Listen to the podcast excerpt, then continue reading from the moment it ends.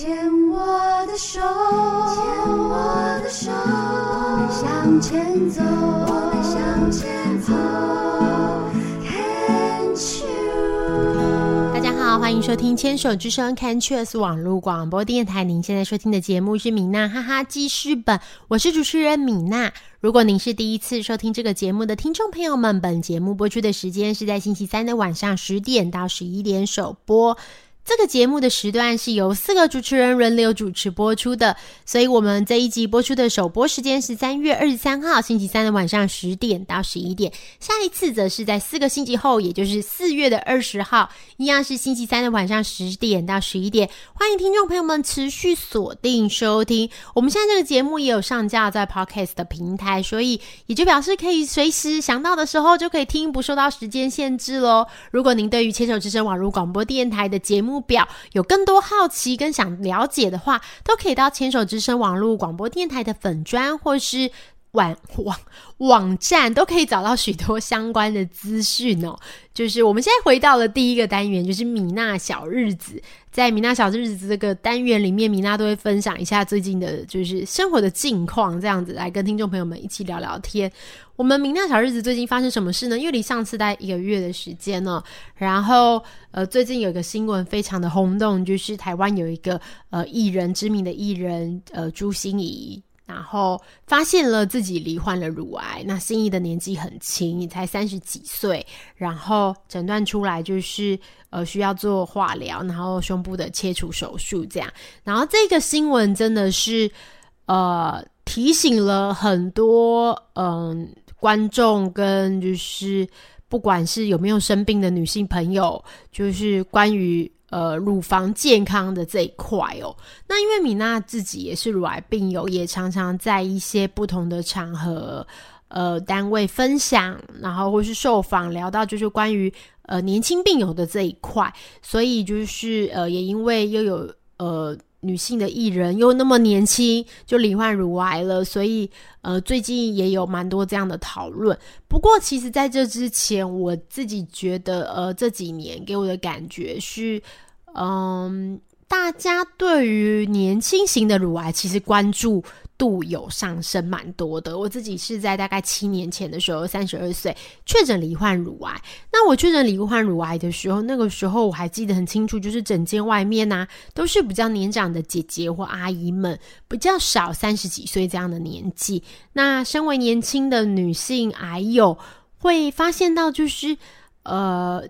这些卫教的资讯啊，其实台湾的卫教真的做得很好，不管是在协会、基金会或是医院里面，都有非常多，就是很多相关的资源，像是乳癌也非常多这样子。本来女性就得乳癌的人多，那可是后来就是有发现到一件事，就是呃年长的患者遇到的呃困境，可能跟年轻的患者有一些许的不同。这样，当然我们面对化疗、放疗或是不要把治疗的这些或手术这些。呃，辛苦的部分，我觉得是一样的，一样的，没有说谁多谁少，都一样多。那年轻人有属于年轻人的困境，比如说比较多是在呃人生的规划跟进程的这一块哦。譬如像是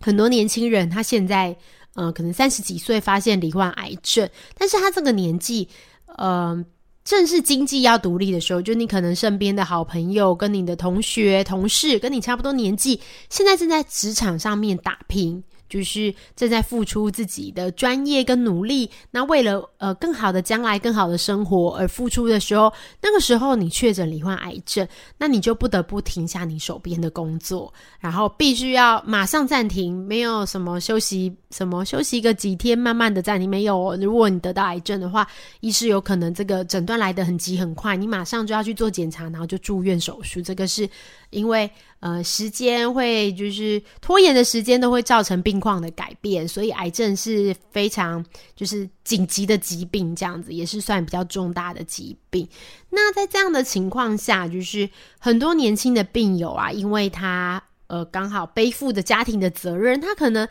呃，小孩还很小，然后父母年迈了，所以他必须呃负起经济支柱的这个压力，所以就会当你失去了这个经济能力的时候，你家里的这个经济负担是很大的。所以我们其实，在呃聊，常在聊，就是关于年轻病友的困境啊，很大一块真的是在经济负担，就是。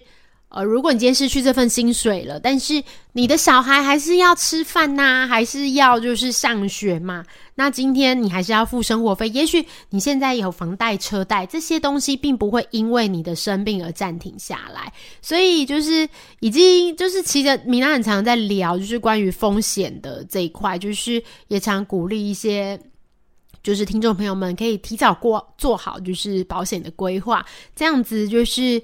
呃。在选用药物的时候，因为其实现在的药物啊，呃，不管你是自费的或是健保的，都有非常多的选择。因为现在很讲求个人化治疗，那越是这样的情况下，其实你越要知道你手边的资源有什么，不管是可以动用的现金，或是你的保险有没有支付你可以做的这个治疗。然后，诶，有常在听米娜节目的听众朋友们，就是应该都会知道说，诶，这其实是一个很自然的过程，因为医师通常都要了解你的就是。呃，能能力嘛，就是你手上可以动用的资源，医师才知道怎么样做最好的安排。然后就是最近有一位病友，年轻的病友也是大概三四十岁的女性，然后联络我，她就跟我说，呃，就是她在呃跟我联络的时候，她就是呃有蛮多的，就是心情比较不好的部分。然后她有呃聊到一个部分，就是说她那时候去看诊的时候，然后她就是询呃医师就跟她说，医师讲的很简单，医师可能。就是也觉得怕讲太难，他听不懂。那医师只是跟他说：“哦，我觉得你的状况就是，呃，要赶快治疗，那就是不可以，不可以再拖了。可是你要先知道你有没有保险，我才能帮你安排这样。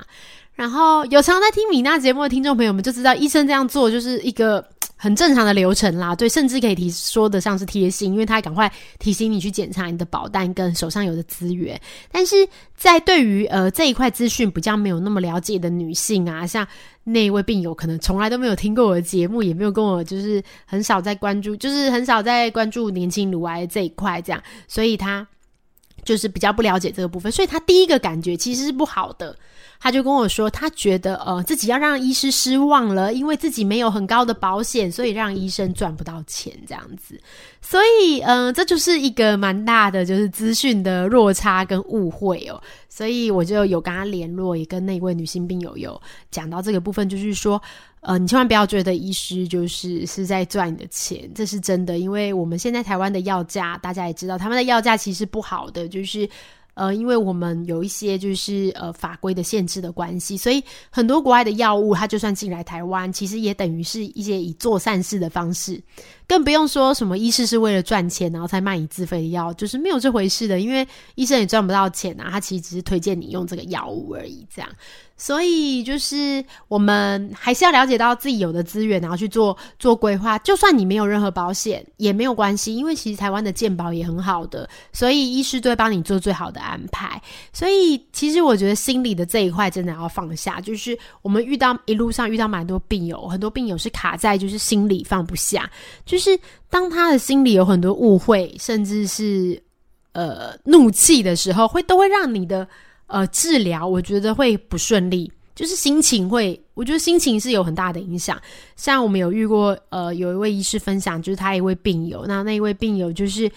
他觉得手术后，他就是呃不信任医师。我们常常在说医师缘嘛，你不一定要找最有名的医师，但是你要找一个跟你聊得来的医师，这是很重要的。那我们就有遇过，就是呃一位病友在很不。了解，就是很不信任医师的情况下，给那位医师治疗，然后两边的沟通就有点问题，然后医师就也急着跟他沟通说：“哎，你这个误会我的意思啊，什么的这样子。”那病人就是觉得说：“嗯，我呃我没有误会，你就是呃冷漠的医师，你就是不管病人，我就是要自生自灭这样。反正就是有很多比较就是情绪性的就是言论跟想法这样。那。”我觉得台湾的医疗行业真蛮辛苦哦，就是其实医师我们也知道他受到一些就是贬值啊这些的这个对对对这些就是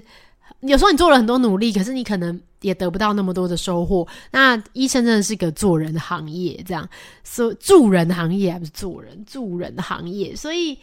呃，别人觉得好医师，你觉得不一定好。我觉得这个是非常正常。这里也提醒一下，就是大家如果说你有要找医师的话，就是记得要找一位可以互相沟通的医师。那在这样的情况下，我们在做治疗时候要跟医师在同一个阵线，然后才能得到治疗最好的效果。也期待大家都可以就是在生病的时候找到最适合自己的医师哦。好，那我们就下个单元继续来聊聊天喽。